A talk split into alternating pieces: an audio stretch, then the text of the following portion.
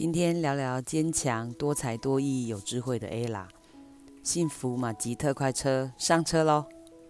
第一次见到 Ella 的时候是在她的餐厅，她忙碌的程度让我以为她是个服务生，原来她是什么地方有缺，她就会去主动补上的经理耶。她以身作则，同事也学会尽量彼此支援、彼此帮助。我看过她自己在整理花草树木，布置餐厅的装饰。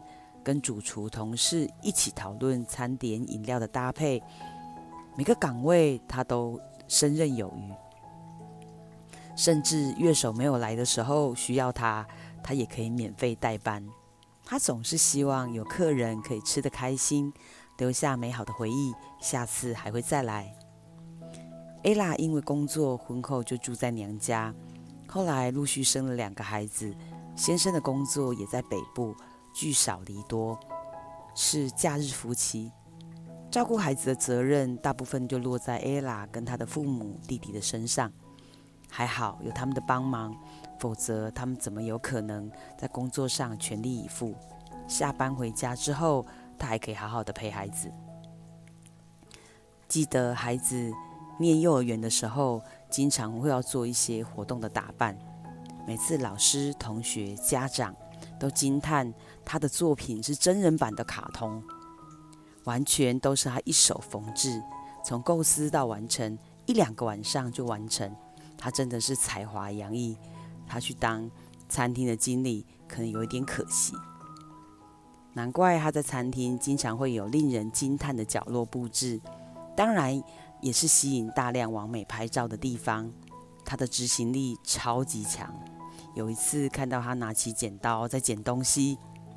他的同事说：“我跟你说，千万不要得罪经理哦，好像没有什么东西他剪不下去的。”两年前，他的孩子生病了，有点严重，在医院需要住很长的时间。白天他要上班，他妈妈帮他照顾孩子，晚上换妈妈回家照顾小的儿子，他留在医院陪老大。这段时间，他的先生对他们长时间住院治疗其实是很不谅解的，因为光病房费一天就要花五六千块，每个月结账就要结一二十万的医药费。还好当初我们帮他规划了呃足够的医疗保险，让他在医药费上面有足够的支持，因此夫妻的感情生变就这样折腾的，他们两家人已经两年多了。现在的他只能认真的上班赚钱养他跟孩子，至于他跟先生的关系，就继续当个伪单亲，他其实都不想再管了。Ella 在朋友的口中是个讲义气、热心助人的好朋友，经常朋友家里有事，他都一路陪他，甚至聊天谈心事，陪了几年。只要朋友说有需要他的帮忙，他做得到，他一定帮。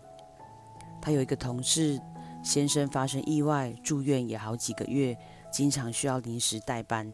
他告诉同事：“你先以家庭为主，你需要帮忙一定要讲，不要自己扛。”这样的一个好主管，同事怎么会不信服他呢？Ella 是我令我非常令我敬佩的人。在工作上面认真负责，受到老板同事的推崇。他妈妈私底下也跟我说了几次，她真的很心疼这个女儿，对孩子的照顾无怨无悔。